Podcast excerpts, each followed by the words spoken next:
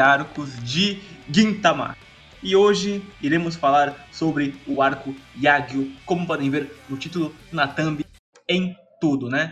E comigo para comentar deste arco está o Talion. Opa, tudo certo? Novamente, dando minhas primeiras impressões de qualquer arco de Gintama, porque eu não sei absolutamente nada. Estou aqui também com o Gart. Bom dia, boa tarde, boa noite, pátria. Estamos também com a Emily. Tô muito chateada, porque eu vim aqui pensando, hoje eu vou, vou fazer a minha marca. Eu pensei numa abertura incrível. Que era tipo assim, bom dia, boa tarde ou boa noite, dependendo do horário que você está ouvindo.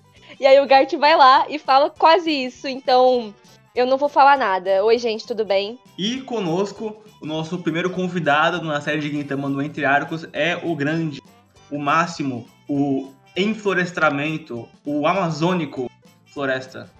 E Floresta? Opa, bom dia, boa tarde, boa noite por enquanto. É, o Floresta, pra quem não sabe, ele traduz Gintama, né? Você pegou um pedaço da, que tava sem scan, que tava com uma scan ruim e você refez ou fez, né? Eu tô fazendo alguns buracos que tem no, no mangá de Gintama que não foram traduzidos antes. Aí eu tô fechando pra fazer um mangá totalmente traduzido. É, lembrando que você que tá ouvindo isso aqui, a gente vai falar do arco Yagyu do mangá, tá? Do mangá que é do capítulo 110 até o 123, né, galera? Eu queria falar com, agora um pouquinho com o Gashi e com o Talion, porque passamos mais alguns capítulos, alguns episódios ali, já que o Talion tá assistindo o anime. É, como que tá seguindo a experiência agora de vocês, assim, com o Gintama? Uh, falando por mim, assim, eu... Uh, eu achei que Gintama seguiria nos arcos é, onde existem mais capítulos, mais episódios, mais sequenciais, ele teria, ele seguiria a história do arco anterior. Então eu estava já esperando que aparecesse é, os personagens do arco anterior, o Takasuga, etc. E no fim não, foi um arco completamente diferente, focado na Otai, né? E para mim isso foi surpreendente, porque eu achei que Gintama teria uma linearidade maior em arcos, mas não necessariamente essa linearidade segue aquilo que já foi estabelecido. Então, foi uma boa surpresa. Eu tava, eu fiquei bem, eu fiquei, foi bem inesperado assim. Eu gostei de Agio mais do que eu imaginei que gostaria. E para mim, Yagyu, ele foi um arco, tipo assim, ele, ele me parece ser um arco mais estilo Gintama, só que com uma linearidade maior, sabe? Tipo, ele Sim. tem muita comédia no arco, tem um momento de ação, tem um momento sério, que são quando mostram os flashbacks. E acho que a principal coisa do, do arco, na minha concepção, é o fato de que ele traz lições importantes sem deixar o clima tão pesado, né? E tu, Gart, como que tá seguindo aí sua sequência com apenas o mangá, né? Porque diferente do Talion, você não tá vendo o anime. A forma que eu tô lendo tá bem, sendo bem interessante, assim, ler uns dois, três capítulos por dia. Dá um pace muito bom para mim, eu tô gostando bastante. Os personagens eles estão crescendo junto comigo, os que antes eu não me importava, hoje em dia eu tô curtindo. Eu gosto como as coisas se estruturam pouco a pouco. E esses arcos que importam bem, ocupam o seu espaço de tempo humilde, assim, de 10, 15 capítulos, mas nunca ocupam majoritariamente toda, toda, toda a história de Gintama por um bom tempo. Eu acho, bom, eu acho um bom jeito de se estabelecer, assim. Eu tô é gostando. Boa. Enfim, é, algum comentário a mais antes de falarmos do arco e começarmos a, a discussão sequencial? Kondo, Otai, Kyubei, é, uh, quem mais? É, Hijikata, todos eles cresceram bastante. Ah, o Shinpachi também, pra caramba. Aquela parte final ali, cresceram demais no meu conceito. Gosto bem mais deles do que eu gostava antes. A gente começa uma noite, uma noitada no cabaré, né? Que é onde a Otai trabalha. E lá a gente vê o, o, o Hijikata do lado dela, algo meio esquisito, assim. E aí de início a gente não entende muito bem o porquê, mas é porque todos eles imploram para que para que a Otai case com o Kondo, né? Porque ele acabou caindo numa cilada, num, num protocolo do governo, que ele teria que, né, o comandante tem que manter uma relação estável, né? E tem aquela coisa toda de, tipo, ele olhar, assim, o Kondo, se é mulher, tá bom, sabe? Aí tem até a cena que ele olha uma mulher aleatória e fala assim, caralho, mano, gatinha, viu? É, e a pessoa que é o, o par do, do Kondo nesse momento acaba sendo uma, uma, princesa de um outro planeta chamada Bubbles, que é nada mais nada menos que um, um condor gigante, um, um gorila gigante, né? De outro planeta. Só eu, cara, só eu achei a Bubbles linda, mano. Uma sacanagem, sacanagem. e se não me engano. Não tá errado. Se não me engano, o Bubbles é por causa de Dragon Ball, não é? O macaco Bubbles, que é do Stern Kaiô. Então eu consigo ver a referênciazinha ali. Igual no arco passado a gente teve com Bleach, que eu citei, com Benizako. É do planeta Gorila, eu acho. Acho que é algo do tipo assim. E isso é, é engraçado, eu, eu, acho interessante. Um, ah, uma coisa que é bom citar, né? É, que vem um, um, pouco depois, assim, é de que no meio disso acaba que a Otai recusa esse pedido, né? Porque ela fala, ah, eles combinam tanto, eu só vi a foto. Essa pena do Kondo ser, ser um gorila e tudo mais, ela não. Tem, tem, quem ache, eu já vi esse tipo de comentário que, tipo, que acha muito repetitivo, talvez, essa piada do gorila, ou que não vai tanta, tanto nexo. Mas eu acho que uma das, uma das gags que eu mais acho engraçada, assim, justamente porque vai ser levado a níveis literais absurdos, sabe? Eu gosto disso. Eu achei engraçado porque até esse ponto ele era só um apelidinho besta, assim. Tipo, ah, você é como um gorila. E desse capítulo ele literalmente vai casar com uma gorila. Todas as gags de Gintama são repetitivas. Tipo, é, se eles têm uma piadinha aí, a piada introduzida vai continuar para sempre, entendeu? Tem umas que, que funcionam, tem umas que não.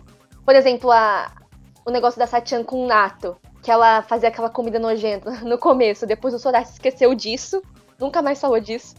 Mas essa do gorila eu acho engraçada. Eu nem lembro como começou, mas eu acho engraçada. E eu gosto. Não, a melhor parte é que o Sorachi, ele não mostra o rosto, né? Então, o símbolo dele, de autor, é um, é um gorila. Então, eu não sei, só torna tudo muito melhor. O self-insert, né, cara? Fã do Kondo? Aí, no meio do cabaré, aparece quem? Uma pessoa com um chapéu de paia, não é o Luffy, tá? Mas, e aparece lá, quebrando tudo e falando que só tem gado aqui é, vocês não podem encostar nela. E quem é? Ponto amigo de infância da Otai, né? Kyubei, Yagyu Kyubei. E aí a gente fica aquele clima meio estranho, meio pesado, a gente fica meio sem saber o que, o que é aquilo. É, tanto que no começo do, do, do capítulo tinha essa coisa de ter um, um, flashback meio avulso, a gente não sabe o porquê isso acontece, da Otai, e aí vai jogando no frente isso. Eu também gosto de como a, a Kyubey introduzida, porque ela é introduzida é, de um ar muito sério que não estava nos outros capítulos antes. Ela introduz de um jeito diferente, ela introduz com um golpe de espada no meio do Shizengumi, que até o momento era a organização mais forte do Gintama. Eu posso pelo menos falar então que eu, como eu ri daquela parte que a, que a, que, o, que a gorila tava andando com o Kondo e o Kondo do nada caga, mano. Mano, fazendo uma trilha de bosta, não dá. O Congo, todas as vezes que ele caga nesse, nesse arco é importante. Verdade. Eu adoro isso, cara. Nossa, que arco de merda.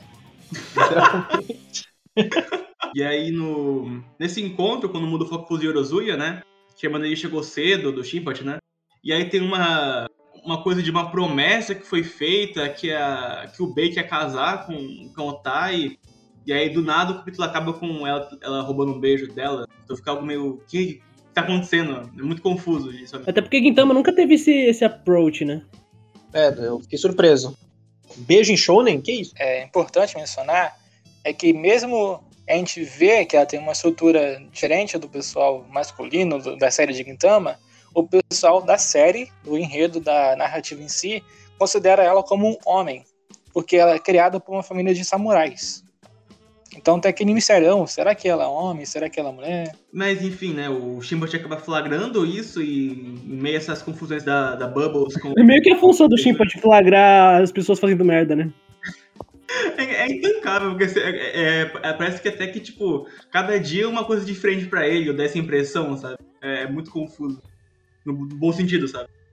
Quando você bota na ótica dele das coisas. É um monte de gente esquisita ali, fazendo coisa esquisita o tempo inteiro. Não, é mó, legal que tá um clima mó tenso que o Bey beijou a Otai e aí, pô, o Shinpat chega do, aí do nada muda a cena, tá eles correndo do gorila lá, cagado de bosta, né?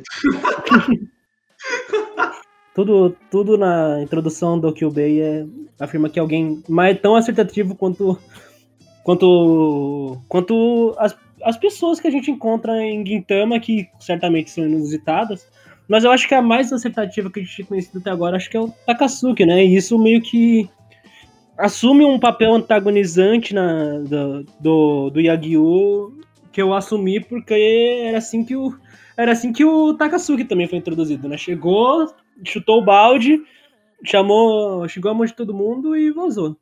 Uhum. Porque tanto o Takasugi quanto o Kyubi tem o olho esquerdo ferido. Aí gera certa.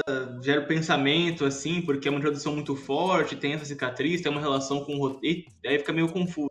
Então, eu, eu. Por eu pensar que ia ser uma sequência do Benin Sakura, eu já tava pensando que podiam trabalhar com o Takasugi, entendeu? E quando eu vi que não tinha relação, eu fiquei bem surpreso, assim, porque o Yagyu, na verdade, ele não. Ele é até carismático, Yagyu, né? Porque tudo, começa a introdução deles lá com aquele cara fanático por ketchup e tal, pô, é mó legal. Mas é. Mas também tem a coisa do Takasugi, que é um personagem que foi introduzido a nós já no passado, mas que foi. nos trouxe a relevância no presente, né?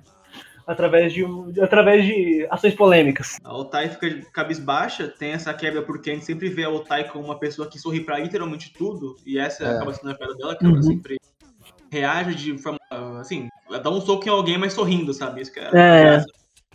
E a gente vê pela primeira vez ela com cara de choro, é um, meio chocante. E parece muito que é um, um sequestro, parece muito que ela não tá querendo ir, e acaba que começa junta esse entra para esquadrão assim pra resgatar o Otai, ver o que tá acontecendo com a família Yagyu, né? Que Fica até meio dúbio, né, cara? Se no mínimo, é, se, se no mínimo você não quer. Se no mínimo você não, não acredita que eh, os os sentimentos propagados ali não são verdadeiros, você no mínimo fica curioso de por que, que ela teve essa reação. Aí você embarca nessa jornada. Fica dúbio, é, fica dúbio, parece que ela quer, não quer ir, mas ao mesmo tempo ela ela quer, ela fica meio, meio indecisa, eu sinto assim. Aham. Talvez mais indecisa pelo chimpate e pela situação que se, que se desenhou naquele momento. Uhum. Aí, ah, quando vai mudar o foco, né, pro Shinsengumi, e tem, é, tem explicação por parte tanto do Sou quanto do Nishikato sobre o que é a família Yagyu, né, que é uma família de generais e, líderes- e líderes militares, que é, é uma, é tradicionalista, que tem toda uma linhagem fixa, que são realmente o que o Bei é o próximo líder, é o sucessor, e tem toda essa postura do Bushido também, né? Então é, é conflitante é, indiretamente com o Shinsengumi, com o que eles acreditam, né?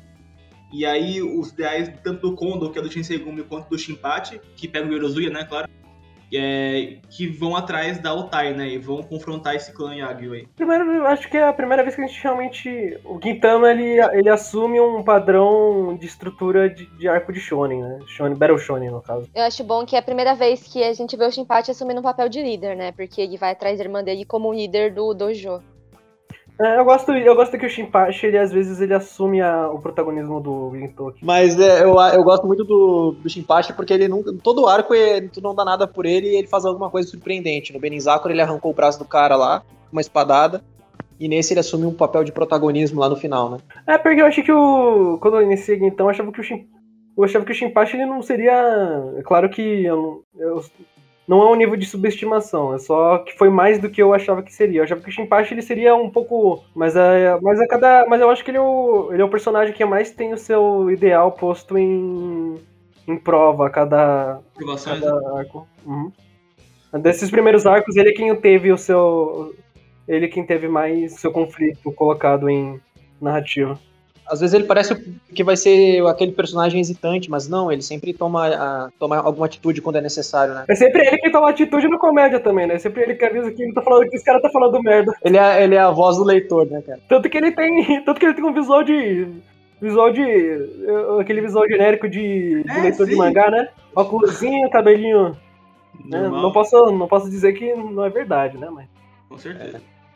Tanto que é, nessa entrada do, do Kondo e do Shinpachi é, no, no clã, no clã Yagyu, ele, ele chega falando que ele é o mestre do dojo e o Kondo fala que é discípulo dele. Tipo, ele, ele baixa um pouquinho o nível pra tentar se manter ali pra salvar o Tai. Eu acho isso bem legal. Esse clash Uhum. inicial. Aí logo em seguida, assim que tá no meio da batalha, já chega quem? A Kagura, o Gintoki, o Hishikata e o Okita Sogo. Nossa, cara. O tanto que eu quis. Tanto que eu quis socar a Kagura nesse. na parte dela, cara. Nossa, essa parte é muito boa. Nossa. Quando eu quero dizer que eu quis socar, quer dizer que eu, que eu vanglorio ela, cara. Pelo amor de Deus, insuportável, no bom sentido. Cara, é muito.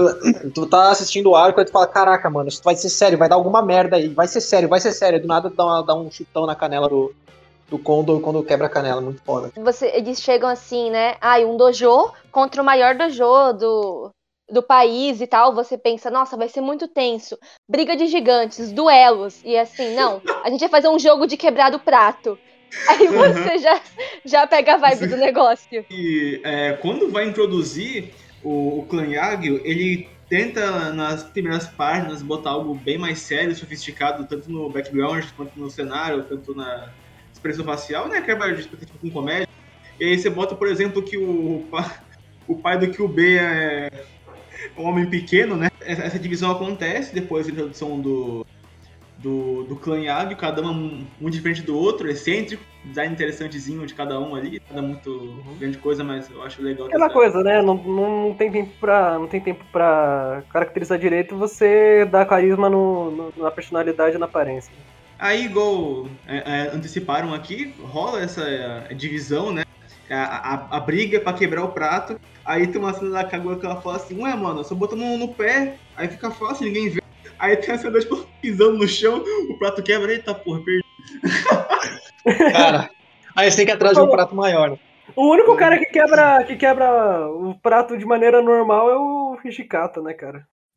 Nossa, eu, eu acho muito bom, porque a Kagura e o Hijikata, eles mal têm interações, né, ao longo do anime. Eles não são personagens que interagem muito.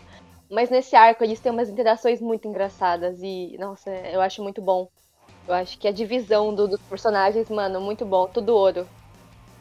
O Sogo com a, com a Kagura tem uma interação muito foda também. Depois de começar com essa luta já, porque rola as divisões iniciais, mas depois vai se dissipando, assim.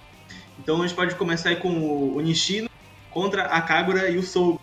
Que é aquela coisa meio. Melhor, é a melhor luta pra mim, foi a melhor, desculpa, não tem como.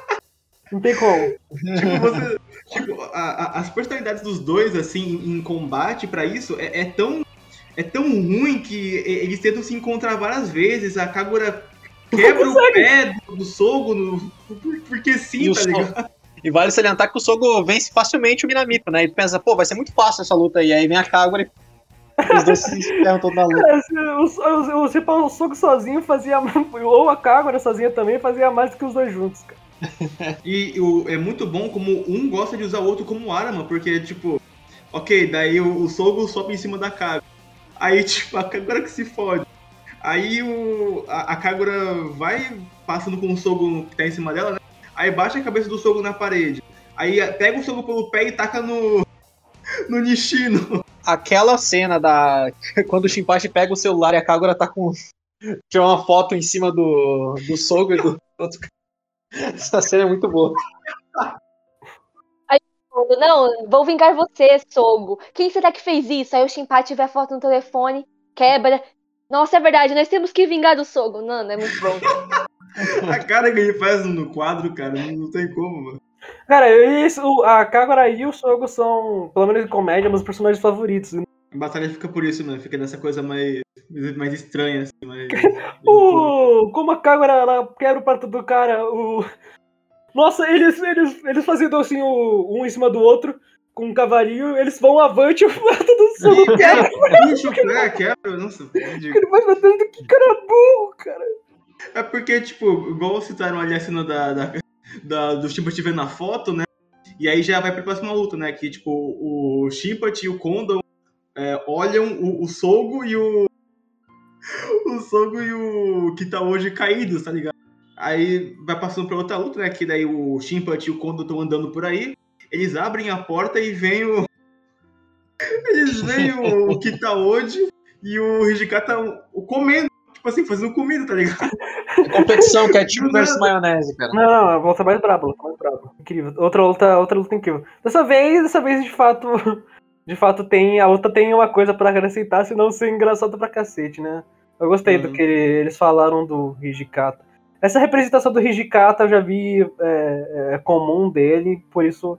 E pra mim eu achei bem aplicado mesmo. Gostei, gostei. Eu ia dizer que eu acho muito bom que o cara tá comendo o cara do ketchup, né? E tá comendo um monte e fala assim: não, eu como a comida que eu mais odeio para me tornar mais forte como um samurai. Aí o, O Hijikata, é, eu também. E o Shinpachi o Kondo fala, não, você só é obcecado por maionese. É muito bom, velho. é porque ambos representam um grupo que eles participam com uma figura mais séria, que pega mais arrisca o Bushido, sabe? E tem essa, essa piada mais, tipo assim, no sense na relação do no status quo com a coisa que eles têm. Né? É, o hum. Hijikata eu sempre achei que ele seria um personagem sério, mas aí é, a gente vê o que, que ele é de verdade. Tanto que. Idiota. Maníaco da maionese. Depois dessa batalha gastronômica, eles logo subvertem no quadro seguinte com, com um clash de espada, né? E vai seguindo nisso, com frase de efeito, com eles. Ah, você é mais veloz. Ah, seu idiota. Essas coisas bem. tipo, eles estão pagando de ser sério. Cara, me senti em Bleach por um momento, cara. O Hijigata acendendo cigarro com.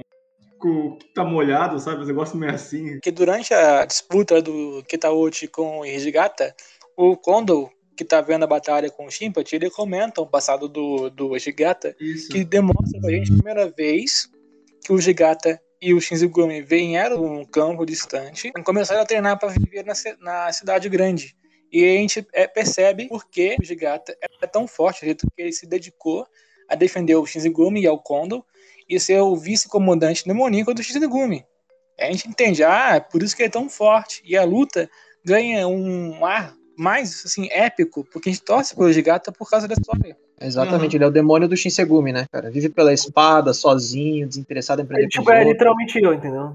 Ele é, ele é- cara, ele é, ele é, ele é extremamente, ele é leal ao capitão dele, ele consegue cortar até mesmo aço, cara. Tem até essa frase, mano. O nosso Zoro, né? E é basicamente o Zoro, mano.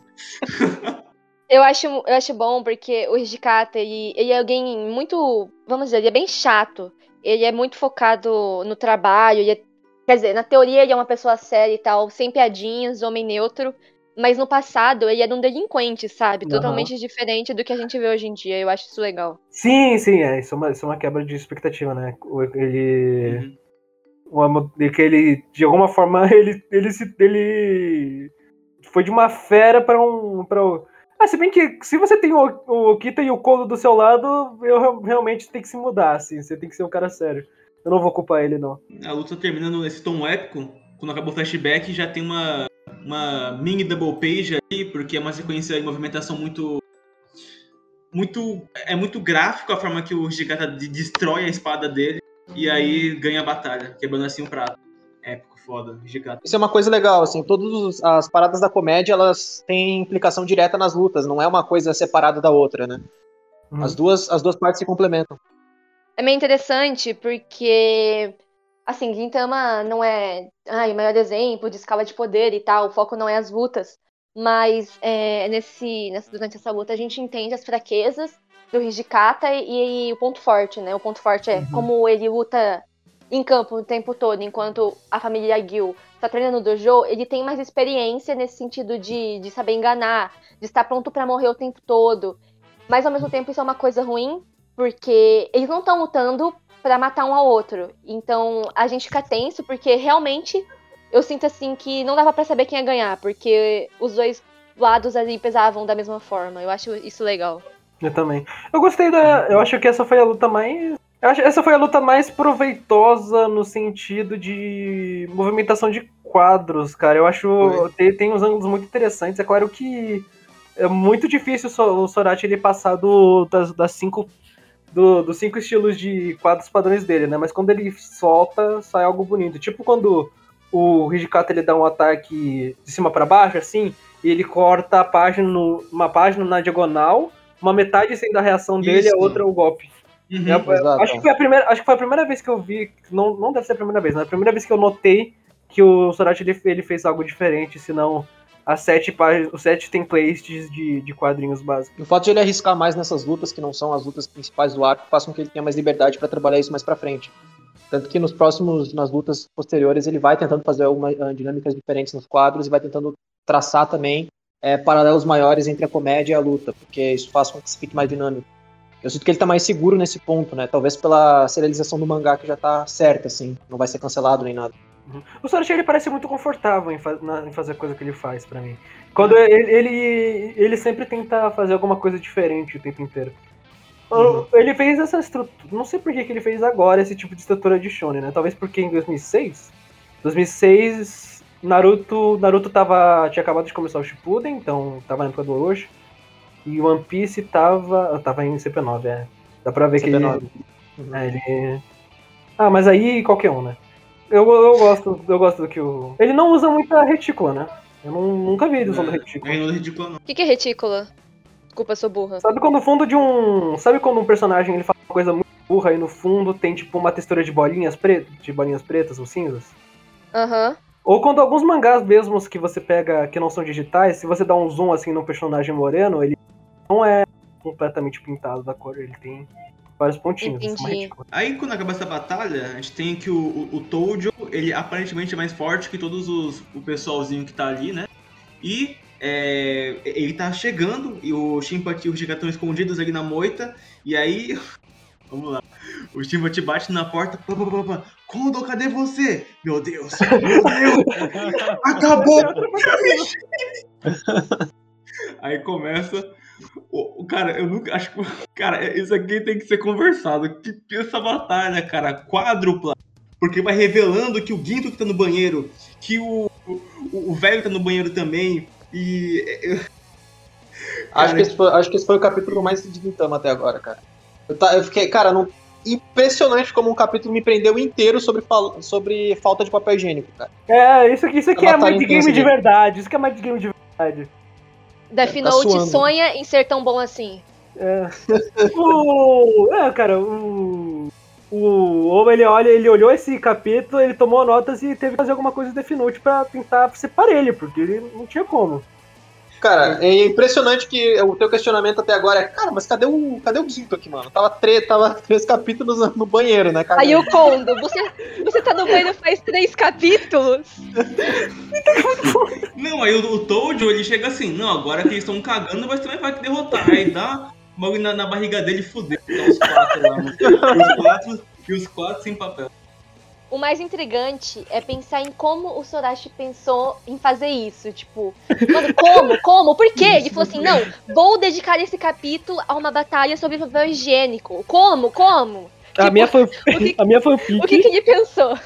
Ele tava, ele tava no, sei lá, no shopping, aí ele. Ele pensou, porra, eu preciso fazer uma batalha muito da hora pra isso aqui. Aí ele foi pro banheiro, viu que não tinha papel higiênico e pensou: caralho. Mas calma aí, calma aí, Gart, porque papel tinha assim, o velho tira lá, papel lixa. Uma lixa, irmão. Dupla face, irmão, dupla face.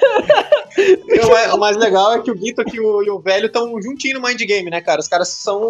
Nossa. Cara passando na parede, velho, não tem como. Aí o Kondo falando assim: não, ele falou que não se importa, porque na verdade ele tá tentando manipular a mente do inimigo. E, o- mano, é muito bom. Aí o Toji, ah, é uma tsundere, porque depois ele fala que, que a ideia da boa da lixa, mano, é incrível. Mas aí é aquela coisa, Emily, sabe por quê? Porque o, o- tanto o Tojo contra o Kondo, eles tinham um papel e era a foto da pessoa que eles amam. Ó, Você de casa limparia a bunda com a foto da pessoa que você mais Sabe o que eu acho mais engraçado? É que o fato de que isso fica alternando entre a cena do Hijikata lutando contra o Kyubei, aí tá o aí tá mó séria a cena, né? O Hijikata ficou pra trás, ele tá.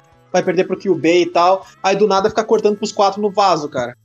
Não, não, aí o Hijikata falando assim: não, porque eu luto ao lado do Shinsengumi e eu vou estar ao lado dele sempre. Até o fim. Aí corta. Três no banheiro. quatro- Ah, esse é o fim. Mano, incrível. Cara, o, o quadro, o- o- os quadros do, do Tojo e do Kondo refletindo e tal, tem o Taisan Olisha, é, Mestre Olisha, Mestre Olisha, é, o Taisan Olisha. E é mó tensão assim, os dois saem do banheiro, se encaram, não tem diálogo, só pan, quebra o. quebra o, o prático dos dois, aí quando eles vão cair, sangra o cu dos dois. é, a dor, a dor. Mas a vitória foi, foi dada. Cara, eu achava que. Eu achava que o Kondo ia, ia apanhar rápido nessa, nessa. Eu não achava que ele ia ser um vitorioso. Cara.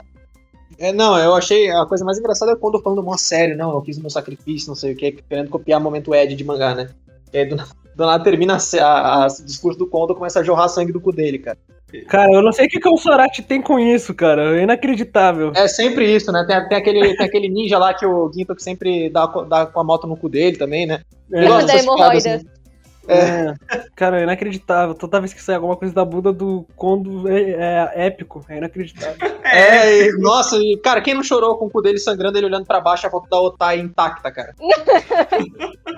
Eu protegi de O frente. último romântico.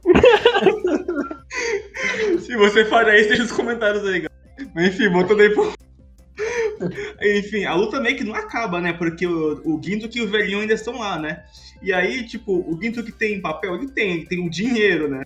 E o velhinho tem o pergaminho.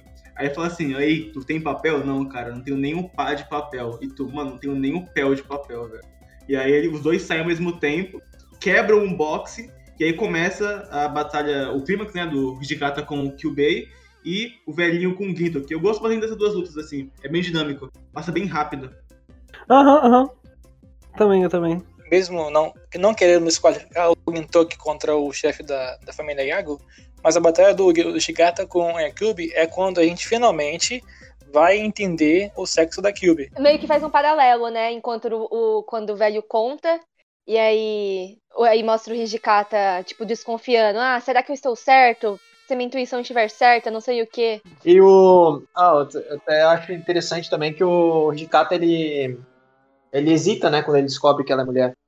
E aí isso faz com que, eu acho que, assim, eu não sei, não, não conheço nada de Gintama, mas imagino que isso vai servir de lição para ele nas próximas batalhas, porque o Hijikata, ele não, mesmo ferido, ele estava conseguindo lutar contra Kyubei, né? Aparentemente ele podia vencer, não sei. Não conheço tanto assim da sobre, não sei, não sei tanto sobre essa luta, mas ele estava lidando bem, mesmo com os ferimentos que ele tinha. E aí começa toda a história, né, do, do, do passado da, da Kyubei.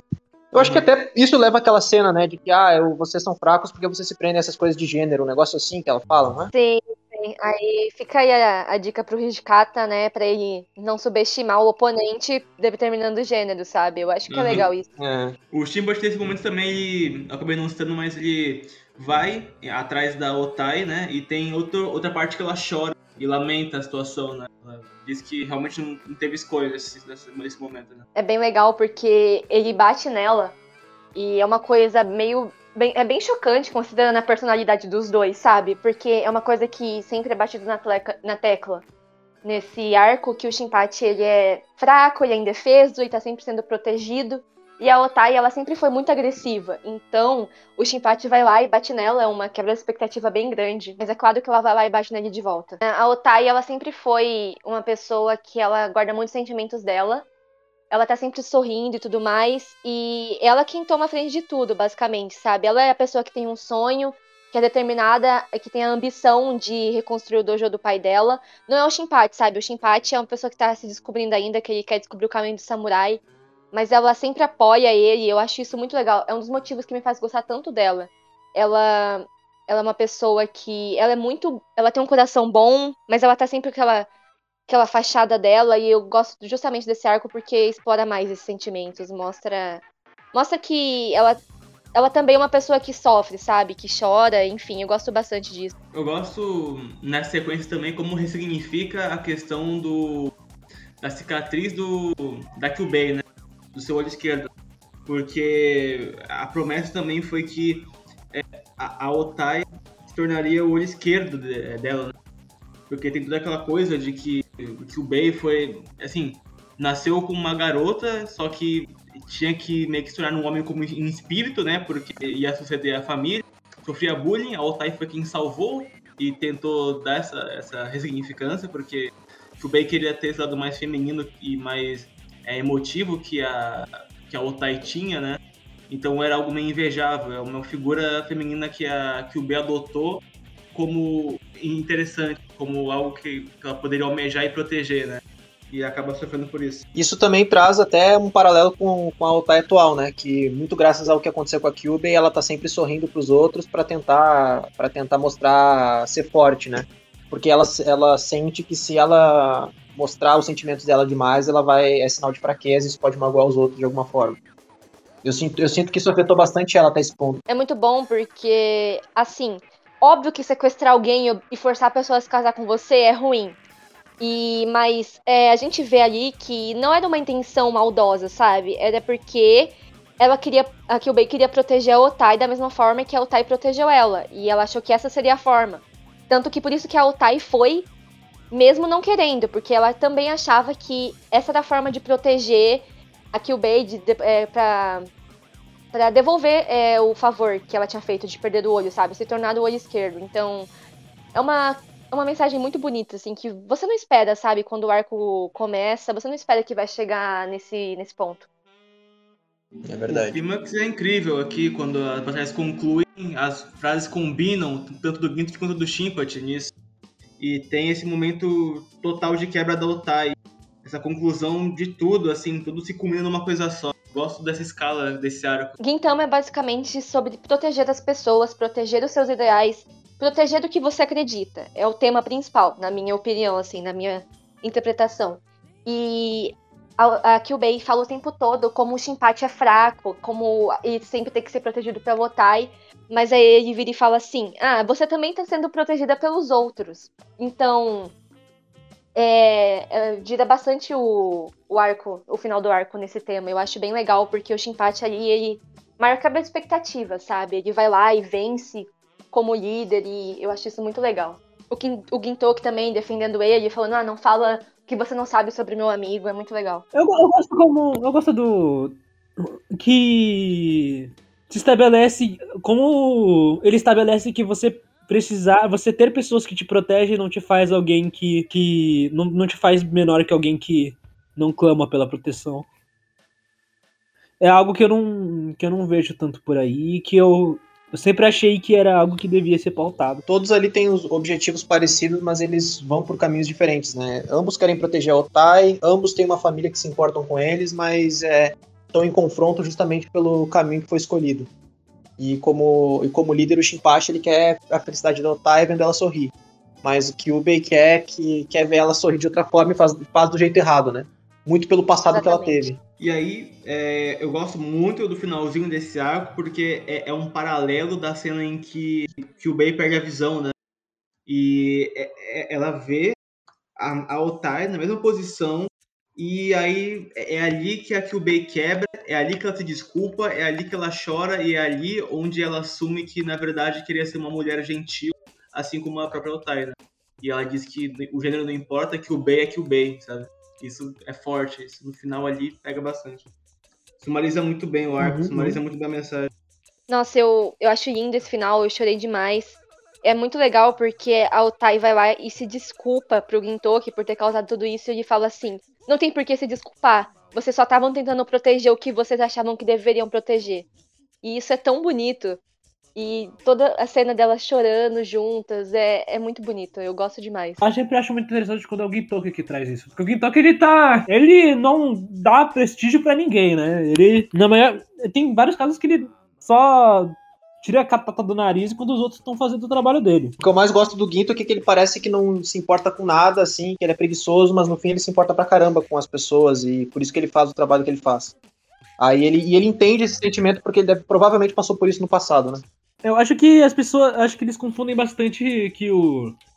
A falta de importância do Ginto, que ele confia bastante na suficiente nas pessoas para ele não precisar se importar tanto com eles mundo afora. É isso que me mantém muito ligado aqui, então, porque essa conexão é muito boa. Eu gosto de personagens assim, desse, desse estilo, onde, onde eles parecem que não. Cara, não dá nada por eles. Parece que eles não se importam, que eles são bestas, que eles. Cara, faz aí o que tu quiser e eu não ligo. Mas no fundo eles estão sempre de olho pra ver o que tá acontecendo. O Luffy também é muito bom bastante assim. porque- Porque no começo desse arco, é, a, a Kaguya tá falando que, ele tá- que ela tá preocupada com a Otai, porque ela acha que ela foi à força, e o Gintoki tá tipo, ah, se ela foi porque ela quis, a gente não tem que se preocupar. Mas aí mostra é, ele pensando nela chorando, então ele finge que não se importa, mas e aí até fala pro Shinpachi, estamos fazendo isso por você e não por ela. Mas é claro que ele tá fazendo isso por ela, ele se importa com ela. E eu acho isso muito legal, porque ele realmente demonstra mesmo que ele fique falando que não se importa, ele se importa sim. O problema do Gintoki é que ele é maduro, mas ele não quer ser. Sabe? É Exatamente. Eu sinto que ele passou por tanta coisa que ele só quer descansar e dormir, mas ele não consegue porque tem gente que ele eh, se importa em perigo e precisando dele. É, ele, ele, ele tem uma, ele assume um senso de responsabilidade que ele não, não queria ter. É, eu, eu, acho que a, a grande mensagem desse arco é que, no fim, é- é- o que importa mesmo é a tua escolha, não aquilo que é imposto sobre ti pelos outros. Então, acho essa mensagem bonitinha. Agora fala isso, agora fala isso pro Sogo que perdeu tudo aquela luta ali. o Sogo tá até hoje com a perna quebrada, nunca mais Coitado voltou ao normal. Nunca mais voltou até hoje É, foi, foi vingado, né, cara? Sempre tá tentando matar o Hidikata, coitado. Uma, uma coisa que eu gosto de Gintama é que eles não crucificam erros, sabe? Porque a gente tem muito protagonista de shonen que é perfeito e tudo mais. Mas o Gintoki, ele não é perfeito e isso é demonstrado em vários momentos. E assim como ele também não é, que ele não é perfeito, as pessoas ao redor dele também não são. E eles não crucificam os erros, sabe? Contanto que você aprenda no final e que você tivesse boas intenções por trás, eles não vão crucificar você. Eu gosto Com cer- Com certeza, o Gentok ele é. Ele é- acho que, inclusive, intencionalmente ele subverte o que. Um, um símbolo da paz ambulante, né?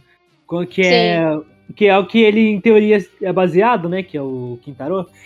Mas ele, ele é uma versão cansada e que quer, quer só dormir.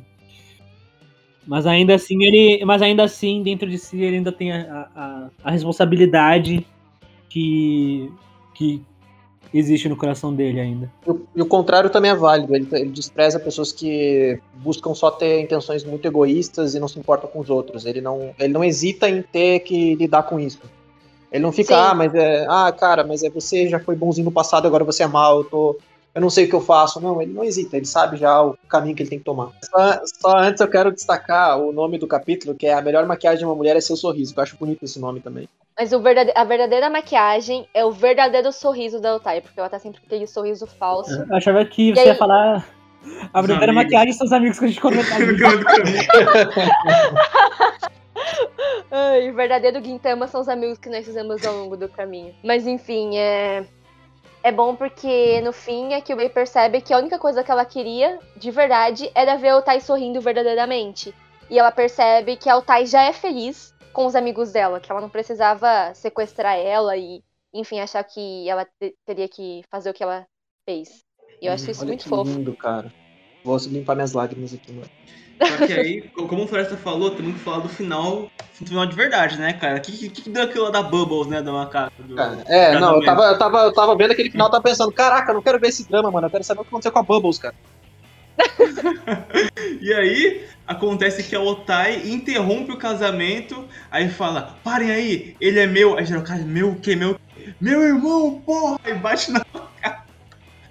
E tudo vira aquele caos e é naquele caos que a Otai sorri verdadeiramente. E, caralho, o finalzinho perfeito. Cara, o eu, eu acho que a melhor, não, a melhor parte é, a- é que ele tem que fazer um ritual com o gorila, né? A gorila te deita na cama assim, tipo, vem, sabe? Não, não, a melhor parte é o Shinpachi no cantinho com a Tupperware, colocando as bananas, velho, fazendo a marmitinha pra levar pra casa. Planeta dos macacos, né, cara? E acaba aí, né? Acaba nesse casamento que a Otai interrompe, vira aquele fuzuê e eles- ela sorri. É, então, exatamente. É, é, para, termina com todo mundo indo embora do jeito que eles sempre foram, né? Criando confusão e como uma família. Uhum. Eles são uma família feliz. Exato. Inclusive, de- inclusive de- eu, eu, eu li sobre isso aí, sobre esse capítulo aí. Eu fui buscar mesmo porque eu gosto de ver, tipo, opiniões e tal, eu acho legal o- isso e o que mais. E infelizmente eu não encontrei opiniões sobre o, o arco. Eu só encontrei opiniões falando, não, mas a, é, a Otai gosta do Kondo ou gosta da Kyubei? Aí o pessoal fazendo discussões sobre quem que ela era apaixonada, né, cara? É meio fútil. Eu acho que, que é meio irrelevante romance Gintama, sendo sincera. A gente tem os personagens gag ali que. Que tem o, o- a Sachan, que é apaixonada pelo Gintoki de uma forma obsessiva, tal qual o Kondo também é apaixonado de uma forma obsessiva pelo Otai. Mas também tem, tem outros personagens que, que eles amam outras pessoas e tal, e que isso é relevante pra narrativa, mas romance em si não é um, um ponto muito importante de Gintama. Eu acho que isso é totalmente relevante. Eu vejo muitas discussões sobre isso, aliás. Ai, quem o Gintoki realmente amava? Porque, enfim, ao longo da história ele vai conquistando muitas pessoas, porque é o Gintoki, ele é muito carismático e é Um natural. galanteador Aí- nato, né, cara? Exatamente. Aí as pessoas ficam, não, porque ele gostava realmente da fulana. Só que assim, nunca fica claro. O Sodashi, tipo, dá a entender algumas coisas, mas também nunca deixa claro porque ele mesmo zoa com romance em vários momentos, porque não é relevante, sabe? Gintama é sobre como eles são uma família. Feliz, todo mundo junto, mesmo tendo um chatos que fica stalkeando o tempo todo. Você sabe que quando você precisar daquela pessoa pra um momento difícil de verdade, ela vai estar lá. Independente do sentimento dela. E É, então Caraca, é que isso, lindo. entendeu? Fra- frases que poderiam se encaixar em Gintama e One Piece. Muito bonito, cara. Qu- Quais são as suas, Considerações finais do arco aí. Vamos um por um? Eu gostei muito desse arco, lendo no mangá, porque eu só havia assistido o anime, como eu disse. Eu assisti duas vezes esse arco, aliás. Mas no mangá eu acho que eu gostei mais do mangá do que no anime, surpreendentemente, porque normalmente eu prefiro o anime. Mas eu acho que eu gostei mais do mangá. E eu acho que eu gostei até mais do, é, dele do que de Benizakura. Claro que Benizakura é incrível. Tem aquele choque de você ver pela primeira vez um arco sério em Gintama, lutas sérias, assuntos sérios primeira vez que isso acontece, mas é, depois que você vê o anime todo, você já tá acostum mais acostumado com, esse, com essas nuances, né? Que às vezes tem uns picos de momentos sérios e outros mais de comédia, então você já se acostuma. E aí você pode ter uma visão mais aberta sobre os arcos, vamos dizer, porque não é a primeira vez que você tá vendo, não é aquele choque. Enfim, é um arco que eu realmente gosto muito, que eu gostei mais do que eu imaginei que fosse gostar. Eu acho, desde a primeira vez que eu assisti, eu fiquei muito feliz porque teve muito foco no Hijikata. É, eu não imaginava que ia ser assim. É, eu gostei muito também porque, como eu disse, a Tai é uma das minhas personagens favoritas. E eu acho que as pessoas não valorizam ela o suficiente. E eu acho que nesse arco dá uma profundidade muito boa. Eu gosto muito porque o Shinpachi tem um momento dele de brilhar, de subverter essas expectativas que as pessoas têm dele, porque não sei se vocês sabem, mas o Shinpachi ele não é um personagem tão amado assim quanto a Kagura e o Gintoki. As pessoas costumam falar que ele. Por ele não ter momentos de ação tão sérios assim quanto os outros dois, ele não é tão bom no trio. Mas eu discordo totalmente, porque o Shinpachi é a alma do negócio, e aí eu acho que ele representa bastante nesse arco. É muito engraçado, tem momentos sérios muito bons. As dinâmicas desse arco são incríveis, as piadas são incríveis, eu acho que não teve uma que eu não ri. E eu gosto muito da mensagem que, que é Gintama, basicamente. A gente não se importa com o gênero, com as suas escolhas, com o que você fizer, contanto que as suas intenções sejam boas. Contanto que você queira proteger daquilo que você ama. É isso, pessoal. Obrigada por terem ouvido até o fim. Espero que continue com a gente nessa jornada maravilhosa de comentar esse mangá incrível que é Gintama. É, fico muito feliz de estar aqui novamente e obrigada. Até a próxima. Esse arco mais. Eu gostei dele mais do que o anterior, achei mais bem executado. No sentido que nos personagens que ele apresentou, todos eles, ele. Ele nos apresentou novas facetas. Quer dizer, o, o, o Okita Sogo e a. E a Kagura não, né? Mas. Só por execução eles já valeram que, que eles, a participação deles no arco. E.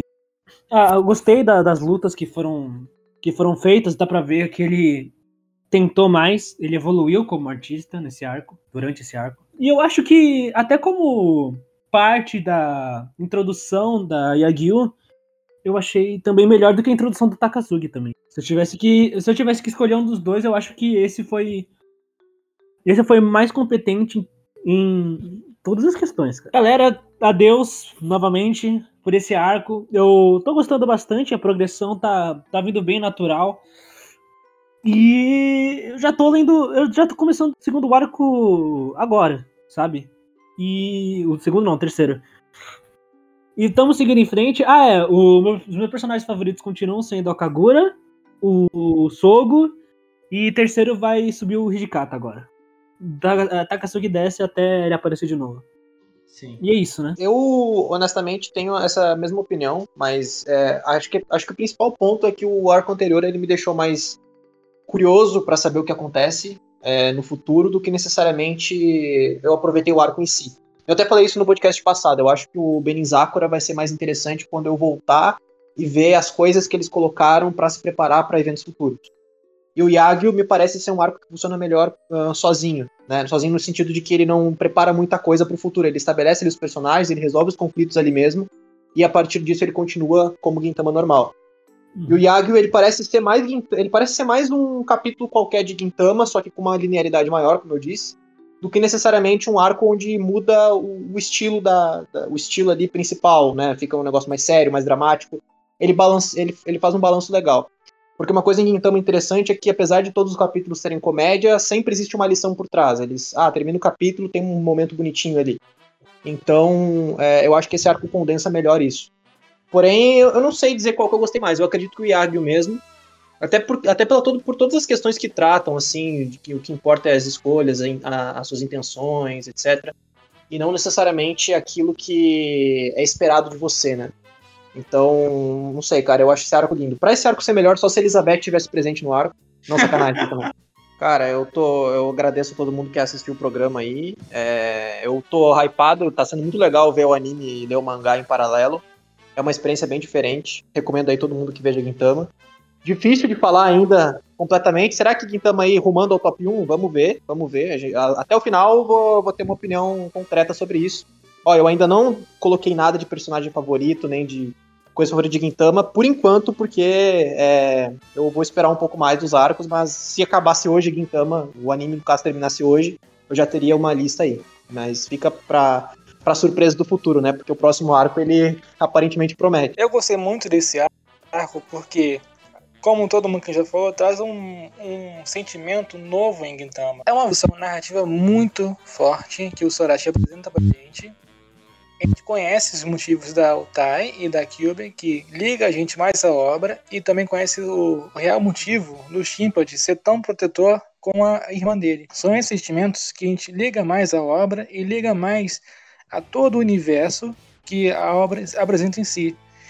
Eu acho também que as batalhas aqui são mais desenvolvidas do que apresentadas no Beni Sakura, porque aqui tem mais movimento, como a gente falou aqui no caso do Gigata, tem mais é, quase que você percebe que o Sorachi está mais empenhado em fazer cenas de lutas mais abrangentes, mais em áreas limpas, mais em áreas grandes que são difíceis para mangakais, e o final é maravilhoso.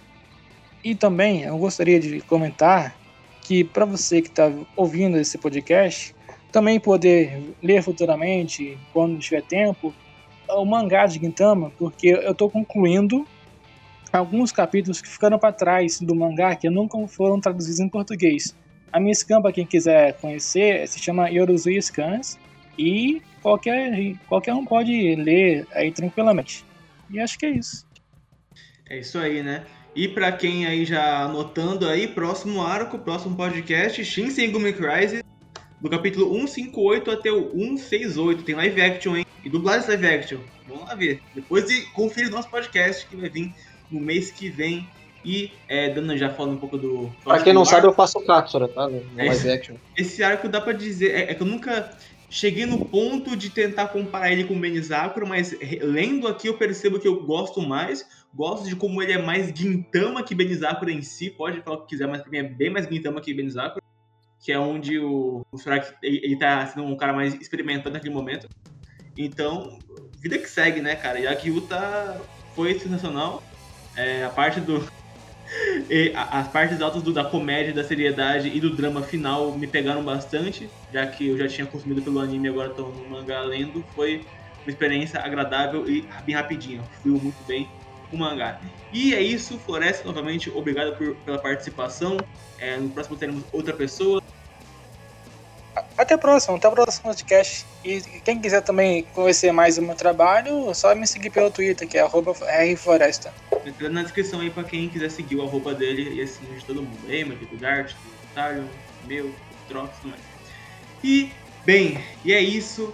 E é porque é, e é mesmo. Como diria William Nunes. E até o próximo podcast. Até a próxima live. Até o próximo programa. Até o próximo Entre Arcos. E é isso aí. Tchau, galera. Toma daqui!